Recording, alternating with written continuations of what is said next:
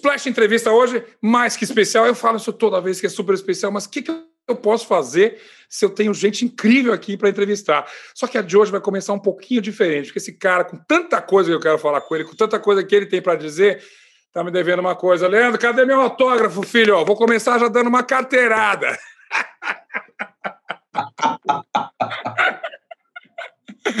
Tudo. Já começou tenso, já, já começou tenso. Vou me organizar para pagar em dia. Tudo bem, porque olha, na verdade eu peguei esse, esse livro aqui, já era. Já, a gente já estava em pandemia, filho, fazer o quê, né? Essa pandemia danada que, na verdade, nos trouxe uma boa e uma má notícia. A, a boa é, obviamente, o que a gente está ouvindo agora, que é o amarelo, que finalmente sai em tudo quanto é streaming, e a gente ganha esse especial da Netflix, agora com o show inteiro. A má notícia é que era para ter um show de verdade, né, filho? Nem me fala. Eu ontem estava falando com um amigo e ele falou assim: sabe o que eu mais odeio do Covid? Que ele roubou essa turnê da gente. Mas é verdade. É, é verdade. Bom, eu acho que também tem uma coisa muito louca, né, Zeca? Que é um outro molde de, de apresentação desses todos que vieram, né? As lives vieram, as experiências com, com VR aumentaram. Eu acho que essa coisa também é interessante, né? Claro que não substitui o que é uma apresentação ao vivo, que é o que a gente está querendo para ontem. Mas é interessante também pensar que, em geral, as pessoas saem da casa deles para ir ver a gente numa casa de show e agora a gente está entrando na casa das pessoas para fazer de alguma forma essa turnê. Total, mas de qualquer maneira, o próprio Amarelo em si, a, a gênese de tudo, cara, por muito pouco que não rolou, né? Porque se fosse, se tivesse atrasado três, quatro meses de produção, provavelmente a gente não teria. Ficou um belo, um belo, um belo marco ali de uma mudança de era, né? E que naquele show, né?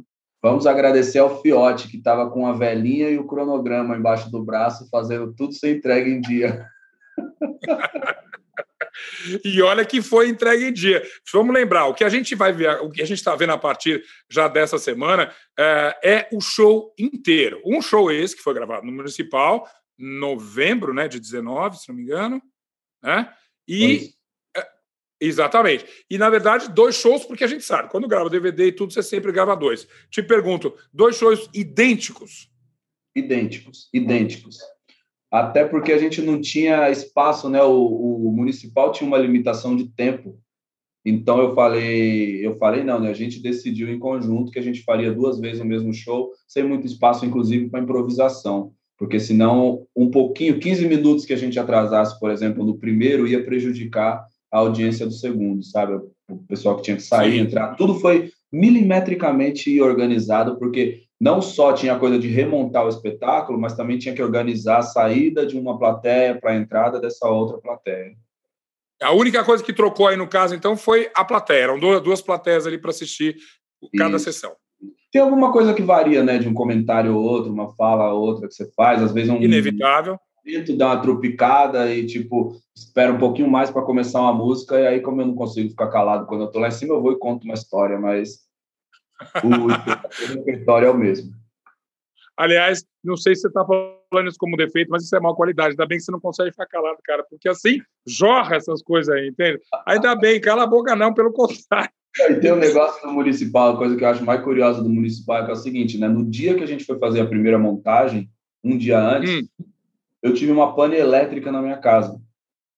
Ui, e aí ah. todos os chuveiros ficaram gelados. Aí a gente estava aqui em casa, tipo, puta, mano, o chuveiro não tá funcionando. Eu falei para minha esposa, eu falei assim, cara, a gente está indo lá passar o som, montar as coisas no municipal. Vamos pegar nossas toalhas, nosso sabonete, vamos tomar banho no municipal. e ela falou, tomou um susto. Família toda tomou banho lá. Vamos tomar banho no municipal? Eu falei, você vai perder a oportunidade de contar a história no futuro e dizer que seu chuveiro queimou e você teve que ir tomar um banho no municipal?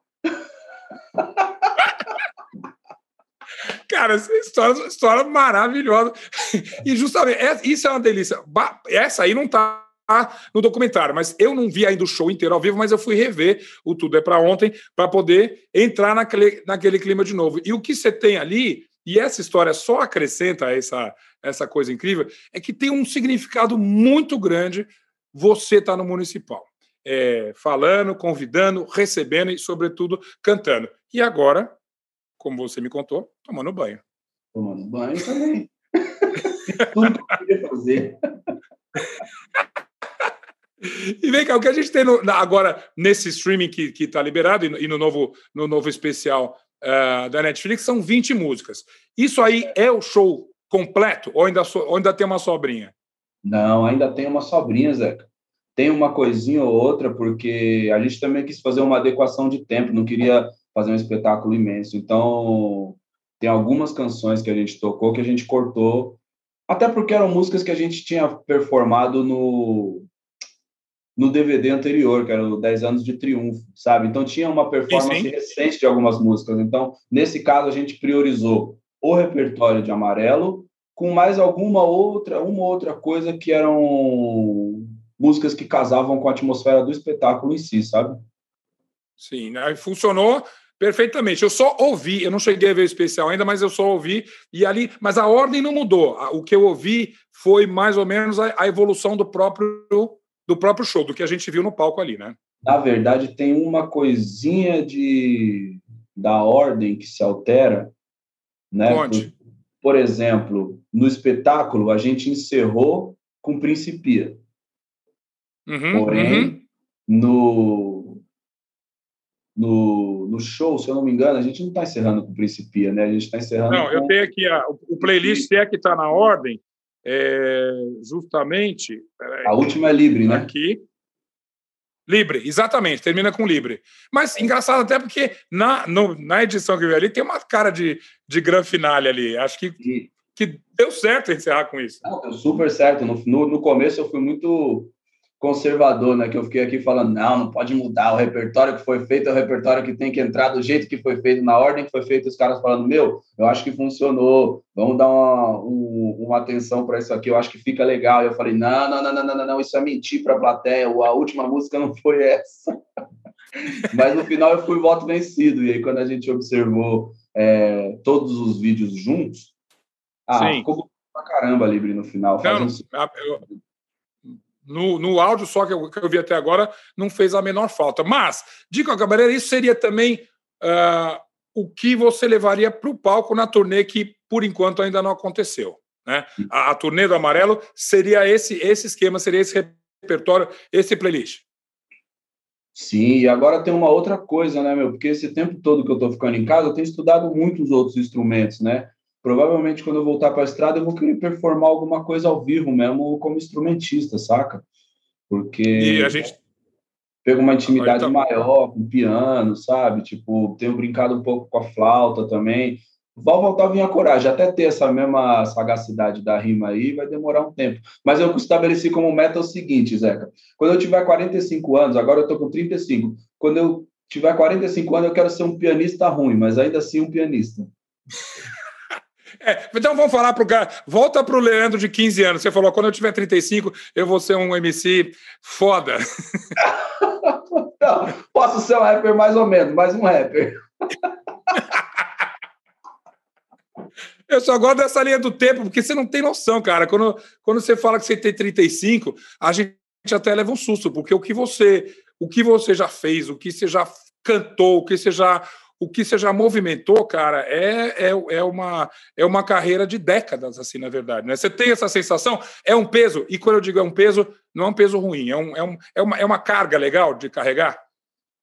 É, não é de maneira nenhuma é um peso. Até uma pergunta que eu gosto, eu posso devolver ela para você, porque você também observou, né? A, a, nossa geração tem uma coisa muito bacana que é o seguinte, né? A gente viu uma pá de plataforma de, de música né? Vídeo, cassete, CD, é, e não só de música, de vídeo também, VHS, MD, é, fita DAT, enfim, um milhão de, sim, sim. de, formas de se consumir informação. E às vezes a impressão que eu tenho é, claro que a gente fez bastante coisa, isso não é uma coisa de uma manifestação de uma modéstia, não. Eu sei que a gente fez sim, bastante coisa porque a gente é muito doido. É, a, a palavra para o final é, mano, nós é doido, sacou? Mas você tem uma sensação, às vezes, também, porque a gente hoje é muito mais bombardeado por muita informação. Então, Sim. parece que a gente está recebendo muita coisa todo o tempo e a gente está perdendo muita coisa também. Então, às vezes, eu sinto que esse nosso fazer maluco de muita coisa, que a gente realmente faz muita coisa, ele também é amplificado pela forma como a gente é bombardeado por informação. sabe? Então, tipo, meu, caramba, os caras estão correndo demais, mas pensa que a, a forma, né, de se produzir há 30, 40 anos atrás também era mais lenta, né? As, os mecanismos exigiam muito mais gente, muito, era tudo muito mais caro.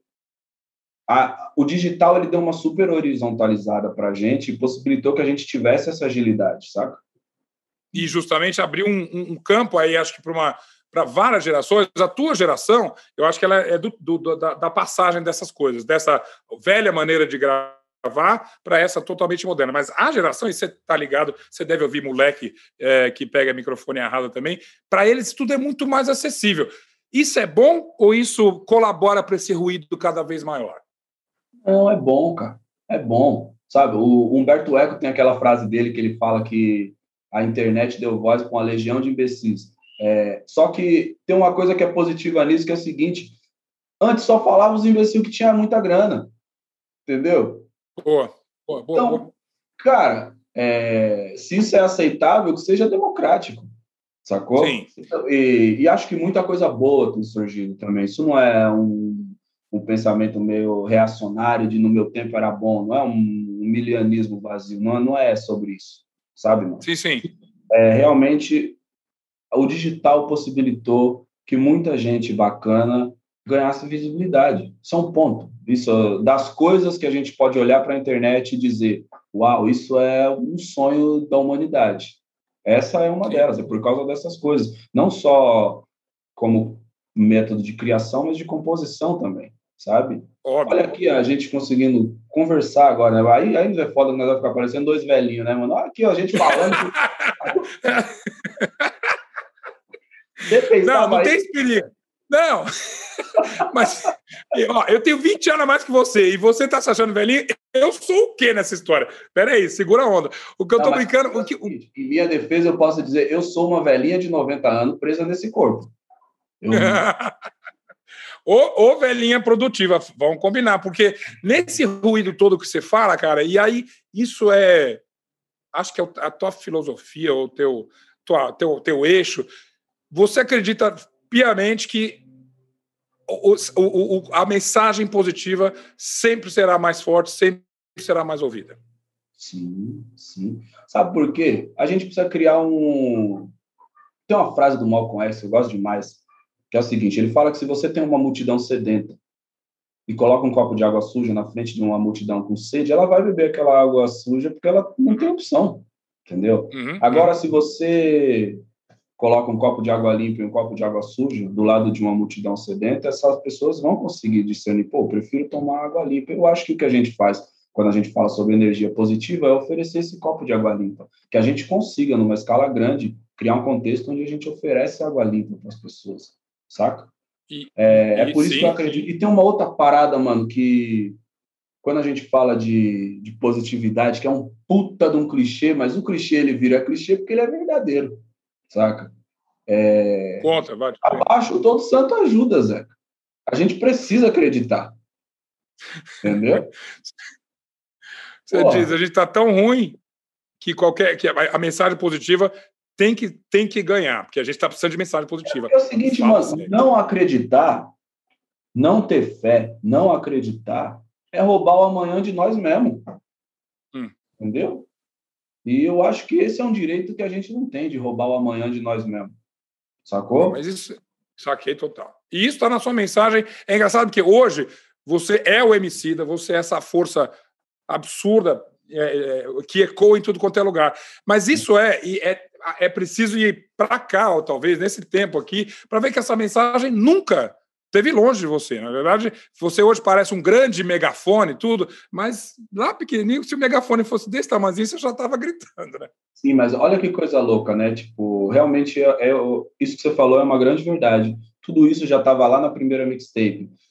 Sem dúvida. Mas é fascinante ver como a gente vai se aproximando e a gente vai vendo essa imagem com mais detalhes, né? Então é legal você observar hoje e falar: caramba, isso aqui também estava lá e naquela época a gente não estava aberto a perceber isso, sabe?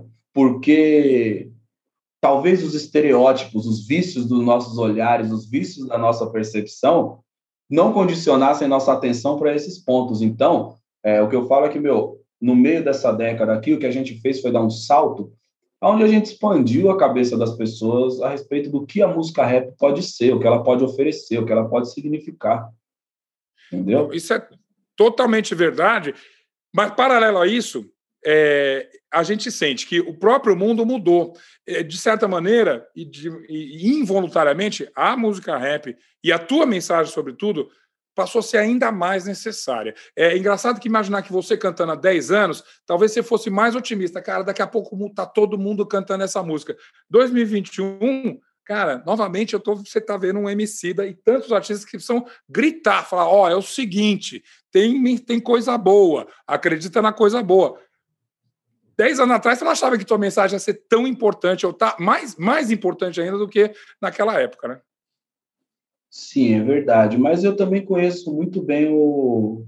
Ah, eu, eu acho que eu conheço bem a realidade do país no qual a gente vive, saca? Uhum. Também não dá para dizer que eu achava que dez anos depois a gente estaria num sonho de princesa, sabe? Eu acho que o risco, é, infelizmente, a fresta que conecta o nosso hoje com esse passado autoritário, ela sempre teve aberta. Então, isso nunca foi um, um pesadelo que não assombrou a gente uma noite ou outra numa sequência de sonhos, sabe?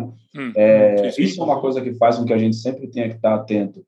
E se a gente pode tirar alguma coisa de positivo desse momento, é realmente essa frase que a gente tem que repetir. Um povo que não aprende sua história está condenado a repeti-la, saca? É, a gente grita essas coisas e às vezes é frustrante dizer o óbvio, é frustrante dizer o óbvio, mas é importante também que se diga, sacou? E eu não me canso de dizer, porque várias vezes na minha vida, algumas pessoas me disseram um óbvio que eu não percebia. Uhum, uhum, então, uhum. a percepção ela varia muito, o momento que você está, quantas refeições você teve hoje, sua cama é confortável, sua internet é rápida, saca? Sim. Tudo sim, isso interfere na forma como você vai receber as coisas. Então, é, eu não recorro ao óbvio com cansaço, eu recorro ao óbvio da mesma maneira que eu falo com a minha filha, e acho que ter passado aqui esse um ano aqui grudado nas crianças, que foi uma coisa que eu nunca tinha experimentado, porque eu vivia viajando, ter passado esse um ano aqui também me colocou nesse lugar de, cara, de alguma forma eu converso com todo mundo como se eu estivesse conversando com as minhas filhas. Sacou? Virou meu, meu vício aqui. Então eu falo com todo mundo, tipo assim, ó, oh, vamos lavar a mão? É importante. Ó, voltando na, na, metáfora que você botou no, no, no documentário, não é tudo para ontem, tem que plantar, tem que molhar e aí tem que florescer. Não tem jeito. É essa, né, esse ciclo tão bonito que, como você disse, quem te ensinou até foi tua mãe, quem te passou foi tua mãe. Não dá para escapar dele, né, filho? Não, não dá, mano. E é o básico, Zeca. É o momento de voltar para o básico. Entendeu? É o básico. A gente está falando, por exemplo, mano, é, qual é a coisa que, que mais faz falta nesse momento, principalmente nas grandes instâncias de poder, na presidência da República do Brasil? Humanidade, mano. É uma Sim. simples manifestação de humanidade. É, eu não estou cobrando nem genialidade, eu não estou cobrando o maior estrategista de todos os tempos. Eu estou cobrando uma coisa da qual todos os seres humanos são dotados quando sai de dentro da mãe. Humanidade. Só isso. É básico. O que a gente precisa é voltar para o básico. E aí, justamente, você não. É difícil, eu sei que tem, você não tem essa. Não quero botar esse peso do, do, do, do, do profeta aí, mas o que, que aconteceu que a gente perdeu essa humanidade? Novamente, deixa eu usar os 10 anos para trás. 10 anos para trás, eu sei que você falar, eu não sonhava que seria um paraíso, mas parecia que a gente caminhava para um mundo um pouquinho mais humano. Ou re, re, refraseando, que um mundo onde a humanidade fosse um pouquinho mais discutida, respeitada, acatada, ampliada, vivida. O que aconteceu? É, a gente é mais sensível para notícia ruim. Isso já cria uma sensação de que, meu, tá tudo acabando. Isso não, isso não é, não sou eu dizendo que são só notícias. Sim, não, a gente sim, realmente sim, vive num contexto é, frustrante, entristecedor, sabe? É, mas eu acho que essa porta que se abre para o retorno do autoritarismo, ela está muito ligada a uma cultura de individualismo, uma cultura de egoísmo e de pensamentos autocentrados, que são às vezes disfarçados de pensamentos coletivos e que encontra um espaço muito amplo para correr livre dentro das redes sociais. Posso, sim. É, sim. Obviamente, eu não estou aqui dizendo vamos voltar para o tempo das cavernas, mas a gente precisa entender que é, no começo do século passado, as tintas que pintavam várias casas tinham componente de chumbo, sabe? Isso adoecia as pessoas.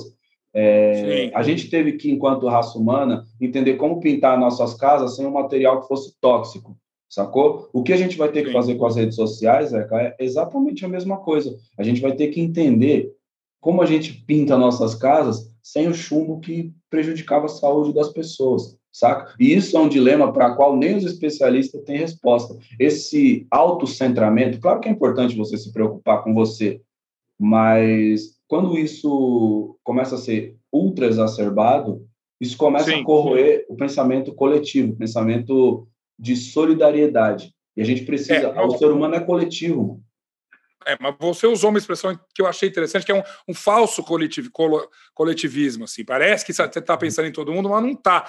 No, novamente, está super fresco. Assisti hoje de manhã o, o Tudo é para Ontem. Você fala, acho que na hora que você está com a Major e com, com a Pablo, você fala: olha, é, se eu estou lutando para mim, se não estiver lutando por todo mundo, isso não faz sentido, justamente.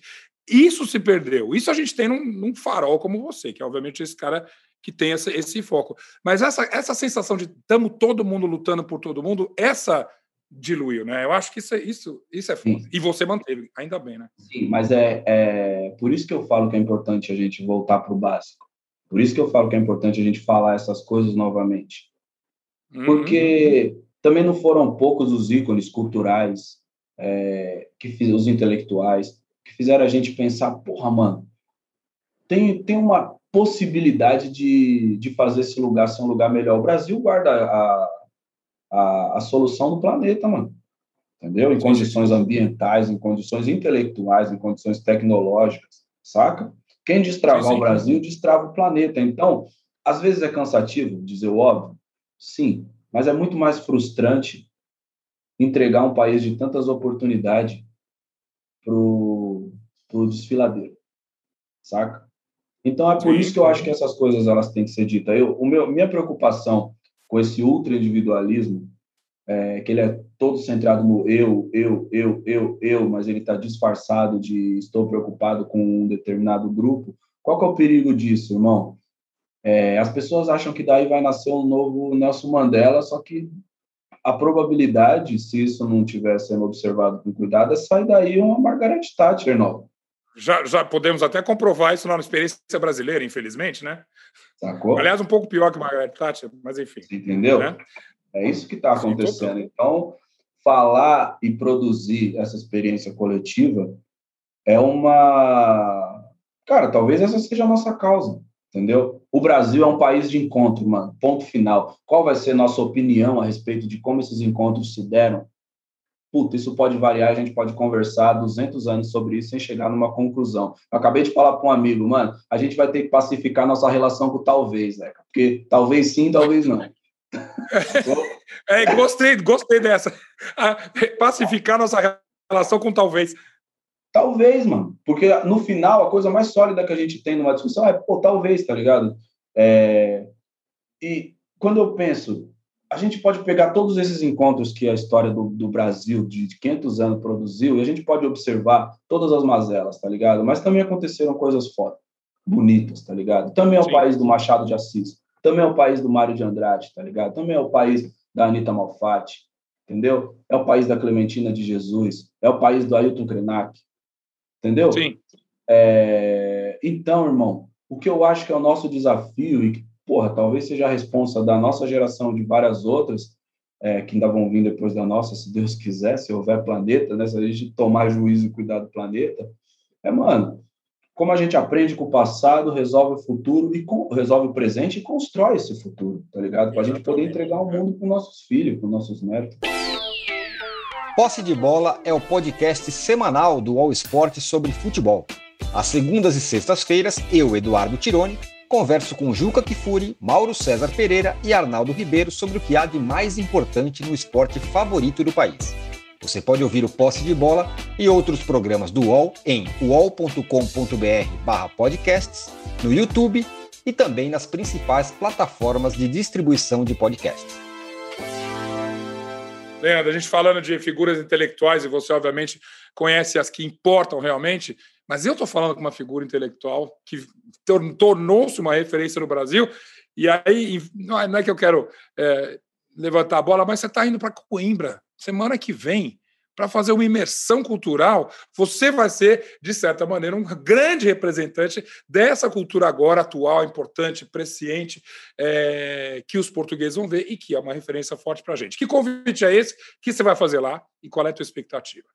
Mano, eu estou muito feliz porque eu tenho lido bastante, tá ligado? No último ano, imagina, né? Eu fiquei em casa, tenho uma puta biblioteca aqui, então eu li muita coisa que eu estava enrolando por causa das viagens. Então, uhum. no meio disso, eu conheci algumas pessoas, meu amigo Renan, do Inquérito, ele acabou por me conectar com o pessoal do Centro de Estudos Sociais, numa homenagem que ia ter para o Boaventura de Souza Santos, que é um, um sociólogo português do qual eu sou um grande admirador. O Boaventura é um cara incrível, ele tem um trabalho profundo muito, muito. Ah, tem um alcance. O Boaventura é o cara que você para para trocar ideia com a tiazinha que vende a carajé lá em Salvador, e ela fala: Você conhece o Boaventura? Aí você fala: Caralho, como que o Boaventura já passou aqui? É... Então, eu recebi realmente esse convite do Centro de Estudos Sociais da Universidade de Coimbra para poder fazer uma residência artística. E eles usaram um uhum. termo que eu achei incrível, que eu vou usar isso aí como bio do meu Instagram, que é para oferecer uma cátedra insurgente. Olha, peraí, eu mesmo eu mesmo tenho dificuldade para ter cátedra insurgente. Eu adorei cátedra insurgente, então eu vou estar tá lá, assim, no, nos próximos meses, colaborando no que a universidade achar que eu posso ser útil, é, também ajudando o pessoal que são os doutorandos em sociologia, que é mais ou menos o universo no qual eu existo, e também participando Sim. de muitos debates, né, sobre economia, sociologia, cultura. Eles ficaram bastante impressionados com o filme Amarelo, isso tocou bastante eles, algumas Algumas, muitas matérias de jornal saíram em Portugal, e isso deixou tanto a mim quanto todo mundo na firma muito feliz, porque hum. pô, a gente tem, um, nos últimos anos, sobretudo, essa relação se intensificou e a gente tem um amor muito grande pela, pelos nossos irmãos, nossas irmãs de Portugal que acompanham a gente lá e constrói também nossa trajetória do outro lado do Atlântico, saca? Então a gente está indo lá e a gente entende que Portugal também é uma antena que conecta a gente com todo o ambiente da lusofonia. Para a gente é importante alcançar Angola, alcançar Moçambique, alcançar. Óbvio, super alcançar... forte. É. E, e, e é esse, esse, essa nova conexão, esse reforço de conexão, vem por você. Então, você está fugindo um pouco do. Mas você virou uma figura intelectual, o que é incrível, porque, mais do que nunca, várias pessoas você citou aí são artistas, pensadores intelectuais que eram de um círculo marginal e passaram a ser o coração da alma e, da, e do pensamento brasileiro. Você, seu Leandro, você está nesse centro agora. Isso é diferente do, do, do, do MC que estava só com o microfone. Você tem livros, você tem uma, uma, uma sala de palestra agora, você tem um megafone mundial. Está diferente? E de que maneira? Na verdade, não, mano. Sabe que, que eu acho que a gente, eu fico me provocando para a perspectiva se manter, porque às vezes também você se cerca de livros e você começa a ficar mais arrogante, como se a coisa de deter o conhecimento, a, a beleza do conhecimento é partilhar ele, mano, entendeu? Então eu só me entendo como uma janela, sabe, Zé? Eu tô feliz, a única onda que eu tirei foi que eu falei para meus amigos, falei, meu parceiro, eu vou entrar na universidade como professor, você tem noção do que, que é isso? Já tirou onda. Essa foi a única onda que eu tirei, que eu falei, meu parceiro, eu vou, eu não entrei como estudante, eu vou entrar como professor. A gente riu disso, mas a verdade é que eu estou muito feliz de poder oferecer uma perspectiva que foge um pouco do que se é considerado tradicional, sabe? E é, e é o que eu acredito que deve ser feito quando a gente trata de pedagogia. Mas escuta, você criou uma carreira que é bem fora do tradicional. É, eu digo não simplesmente musical. Você, a partir de uma coisa muito simples, de um talento seu, que era até então único, você criou um, um império. Quando eu digo império, não digo uma coisa é, pretensiosa, mas uma coisa de tentáculos aí, é, fortíssima, que vai do livro a, a, a, aos movimentos, a organizações, a shows, a gravadora, a tudo. Isso, isso é uma coisa que eu acho que precisa ser celebrada. Né? Uma coisa é você fazer um sucesso, vender música, fazer show. A outra é ter uma visão um pouco maior. Essa visão, você tinha lá atrás novamente? Ou ela veio vindo, conforme as possibilidades para você for aumentando? Ah, eu posso falar para você que no começo meu teto era mais baixo. Sim. Mas a gente, a gente vive um dia de cada vez. É que nem na pandemia, né? Quem achou que ia ser uma corrida de 100 metros está exausto. Quem sabia que ia enfrentar uma maratona está um pouco menos, embora também esteja uhum. cansado, saca? Sim. Então, Sim. a minha, minha trajetória ela foi pensada da mesma maneira. Então, a gente estabeleceu algumas metas, e a partir dessas metas, a gente construiu novos sonhos. Então, a gente falou, mano, vamos fazer 100 camisetas. Fizemos 100 camisetas, Sim. vendemos 100 camisetas. Vamos fazer 200? Vamos. Uau, legal. Cara, a gente conseguiu capitalizar em cima disso. Vamos pegar uma copiadora que faz 10 CD de uma vez? Vamos. Aí a gente constrói uma mixtape, porque a gente entendeu também que tinha uma nova geração que estava se sentindo órfã, uma geração claro. jovem que se sentia órfão dessa ah. representação jovem na música rap, sacou? Porque o uhum. discurso estava se descolando de alguma maneira. Tinha uma coisa geracional que estava afastando. Eu me lembro muito que uma coisa que me tocou bastante há uns 16 anos atrás foi uma vez que eu estava lá na minha quebrada e os moleques falou assim: Porra, lembra quando tinha rap? Falou hum. como se o rap tivesse acabado hum, lá no hum. passado. Hum. Isso a gente está falando de tipo 16, 17 anos atrás, entendeu? É, e para mim, para mim é incrível hoje ver que não só a gente sonhou, como a gente realizou, como a gente também subiu o teto e hoje as pessoas sonham mais alto, sabe? Eu sei que a gente tem um, um, uma realidade extremamente desafiadora nesse momento, mas Exato. existem coisas que elas não retrocedem, saca? Existem coisas que é necessária uma catástrofe absurda para que haja um retrocesso. Não tem como, algumas coisas são como um rio, elas só vão para frente, sacou? Boa. O que, o que é uma dessas coisas? A autoestima das pessoas pretas, tá ligado? As pessoas não vão se constranger por causa do, da sua pele escura, do seu cabelo. Não, essa é uma porta que, que se abriu e ela não se abre com o homicida. Isso é foda. O homicida é só o cara que pegou o bastão aqui, está correndo ali, porque na frente ele vai passar esse bastão para outra pessoa. É uma construção muito ampla. Então é por isso que eu falo esse rio, ele vai seguir para frente agora. Entendeu?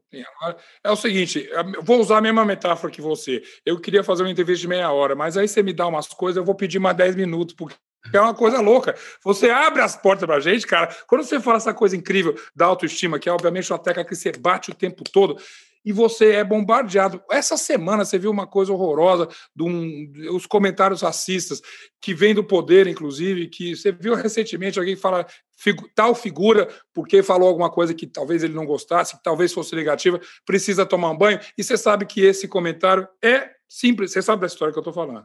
Sim, sim. Né? É sim um comentário racista. Cara, você acorda todo dia e fala, não é possível. Por isso que eu, eu falo, cara, é impressionante a tua aposta numa, no, no, positivo, porque tem hora que, independente da tua indignação, você quer mandar tudo fuder dele.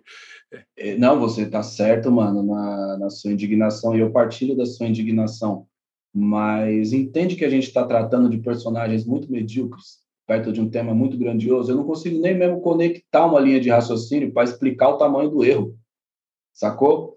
Porque é como se eu pegasse, tipo, eu, eu ia fazer uma, uma analogia, como se você pegasse um, um, PHD, ele tem que ir lá na, no jardim de infância explicar, mas não, as crianças têm uma visão límpida, sabe? Não é nem essa a uhum. comparação. Mas entende que para mim é muito difícil estabelecer uma linha de raciocínio que converse com alguém que é, sugere que uma pessoa negra é, precisa tomar um banho, saca? No sentido, no sentido racista, que a gente está entendendo o que ele sim. quer dizer. Sacou? Sim, sim para mim é muito difícil estabelecer qualquer tipo de conexão, porque, primeiro, que a gente está falando do personagem é, circunstancial, entendeu? E eu acho que ter essa visão ampla é fundamental para a gente entender o quão insignificante esse personagem é, tá ligado, claro. mano? É porque, é.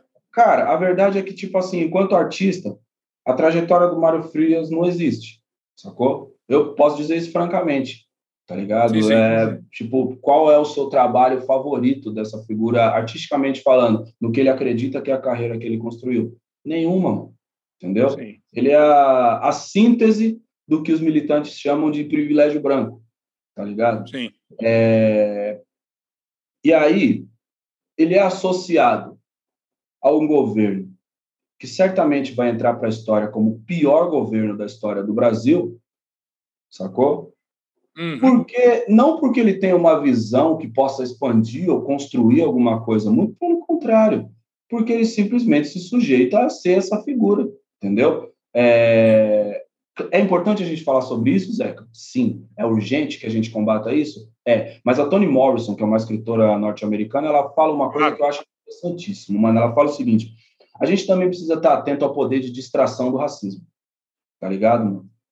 Se a gente não tiver atento ao poder de distração do racismo, como ele também consegue nos desestabilizar e colocar uhum. a gente a, a, discutir com figuras medíocres, tá ligado? E assim deixar que a gente se preocupe, é, fazer com que a gente deixe de se preocupar com coisas grandiosas, tá ligado, mano? Se a gente não tiver atento para isso, mano, a gente vai tomar vários gols, entendeu? Então, é. É, eu me solidarizo demais com o irmão que que ouviu, que, que teve que ler essa parada. Eu acho que é um símbolo da tragédia humanitária na qual o país está imerso, mas é uma figura medíocre numa posição de poder de que é dada apenas nessas circunstâncias, entendeu? Sim. A ampulheta para esses caras já virou, tá ligado, irmão? E é uma questão de tempo para que ele volte para aquele buraco que ele chama de carreira, que não existe. Leandro, impressionante como, como tudo é uma questão de eixo. Para ter essa clareza do que você está falando, e eu, eu não conhecia essa frase da Toni Morrison, e é incrível, é, você precisa ter um eixo, é uma, é uma, chama de fé, chama de eixo, mas... Né? Mano, sabe quem que me ensinou isso? Posso falar isso do fundo do meu coração, Zeca? Alaide Costa. Cara, melhor ainda. Ó, ó. Alaide Costa, Alaide Costa, na construção, na pessoa dela, a gente está trabalhando num disco novo dela, entendeu? Sim. Estou lá sim, tendo a honra de fazer parte desse projeto com o Marcos Preto. Mano, quando todas as vezes nas quais eu converso com a Laide, ela atravessou momentos muito mais difíceis e viu coisas piores do que as coisas que eu vi, sacou? Uhum. É, viver de uma realidade também bastante humilde, tá ligado? Uma mulher preta dos anos 60, ela é, atravessou um país de uma realidade muito mais dura, entendeu? E quando eu vejo que ela não permite que nenhum tipo de, de mal abale o eixo dela, toda vez que eu falo com ela é uma aula, entendeu? Toda vez que eu falo com ela, eu volto e falo, mano, eu quero ser assim, entendeu? Wilson das Neves também era desse jeito. Outro, bom, se entrar em Wilson das Neves, nós, nós vamos estourar o tempo do UOL aqui, é uma bobagem. Deixa eu te fazer uma última pergunta, cara, porque voltando nesse eixo incrível e novamente na metáfora dos 100 metros, você acha que vai ser usou até para Covid. No final, dia tudo para ontem, você fala, olha, tá vindo uma coisa horrível, né? Eu lembro, a cena você ouvindo um recado, tipo, oh, mano, esquece tudo que o negócio está ficando feio. Você estava preparado para os 100 metros ou você estava preparado para a maratona, entende? E se você tivesse que encerrar o teu documentário hoje, diante de tudo que a gente viu de Covid, qual é a, qual é a primeira avaliação e a perspectiva? Eu estava preparado para a maratona. Claro que é frustrante, hum. mesmo você tá, é como eu disse, mesmo você estando preparado, a maratona cansa. Você chega exausto do outro lado, entende? Sim, sim. Mas eu estava eu estava preparado e estava com uma expectativa porque eu conheço a forma como o país se comporta, sabe? Então eu torço, obviamente eu torço, eu tenho esperança, tenho muita esperança, eu tenho fé, uhum. tenho fé. Eu sou um realista esperançoso, tá ligado? Nossa, isso, isso é para tatuar nas costas, realista esperançoso. Vou roubar copyright nisso aí que eu vou botar nas costas. Não, mas isso não é meu, não. Se eu não me engano, isso é do Ariano Suassuna. Mas tá melhor ainda. Aí tem um crédito duplo. Ariano e Emicida. Tá maravilhoso, cara. Muito Meu, bom. Mano, é, eu acho que a exaustão é parte do processo, tá ligado? Mas é, sim, frustrante e desafiador. E desanimador também você ver essa coisa de, mano, ausência completa de humanidade. Que eu tô, é, uhum. volta a dizer, a gente não tá falando de sofisticação, a gente tá falando do básico, entendeu? Sim, sim. Ah. Arroz, feijão e saúde. Tá ligado? E, e que, como você disse, tem uma pequena esperança de voltar e de retomar. E justamente essa, sobre essa esperança, eu queria encerrar essa conversa absurda, não nem chamo de entrevista, porque é uma conversa maravilhosa. Felipe, ao mesmo tempo que você me deve a, a, o autógrafo aqui, não posso deixar de lembrar que quem escreve o prefácio disso aqui era um cara que estava, inclusive, na prisão, né? Quando quando você lançou isso. E é inevitável imaginar. Você viu outro dia, você deve ter, você acompanha tudo. A Pablo outro dia falou assim: vou cantar quando ele for eleito. o, o MC da já está ensaiando esse show também, não? Se a Pablo me chamar, onde a Pablo, eu já falei para a Pablo, onde ela me chamar, mano, é só falar a hora e a roupa, tá ligado? É, cara, foi uma honra demais ter esse prefácio, sabia? Porque o momento não era nada fácil, a gente tem vivido anos muito duros. Só para quem não conseguiu ler aqui, o prefácio é do Lula, né? A experiência do cárcere que o Lula enfrentou foi uma injustiça muito grande. É... Quando ele aceitou e enviou esse texto, para para mim também foi a concretização de um sonho, Zeca, porque é o seguinte: imagina que ele era o presidente do Brasil no momento em que a gente estava vendendo CD na rua. Então, pegar esse esse livro, ele fala especificamente a respeito daquele momento, e você tem o presidente do Brasil é, fazendo uma analogia com a própria história e fazendo uma análise também do, do, do contexto, né, mano, qual a gente estava vivendo. Uhum, uhum. Eu, é, foi uma honra, é uma honra sem tamanho poder ter contado com o Lula nesse. Justamente. Já de, tem, inclusive, uma coisa que, que é importante ser dita. É, fico muito feliz dele ter voltado a falar publicamente, tá ligado? Fico muito feliz de ter visto ele aparecer novamente, porque foi só depois que ele abriu a boca que Bolsonaro usou máscara, tá ligado? Foi só depois que ele abriu a boca que vagabundo começou a falar de vacina mesmo de novo, sacou? Uhum. Então, o, o medo que o tiozinho coloca nessa nessas figuras medíocres circunstanciais tá ligado? É significativo. E o Brasil precisa se inspirar nessa luz para varrer todas essas entidades malignas para a sombra. Né, a essa luz eu acrescento a tua, e você não, você não me confirmou, mas ainda vou tirar de você. Vai cantar se ele ganhar para presidente, né? Tamo aí, parça, é isso mesmo, vamos. Deu. Maravilha. Filéu, obrigado. Bom, eu é, não preciso nem falar, o, o, o, repetir, na verdade. A gente tem agora o Amarelo, uma versão toda só musical, o show do Amarelo, na Netflix. Me conta, dá, dá só a ficha aí você. Tá na Netflix e os, o, o álbum tá, na, tá, no, tá nos streaming. Tá streaming. É isso, meu mano. Ah, ótimo. Obrigado de novo. E, ó, não esqueci, não, hein? Não, pode deixar que eu, eu, eu vou, pagarei minhas dívidas, tá? Obrigadão, Zeca. Obrigado. É, obrigado você. Vamos para a próxima conversa. Vamos falar com você, mano. Você, luz total. Obrigado. Obrigado de novo.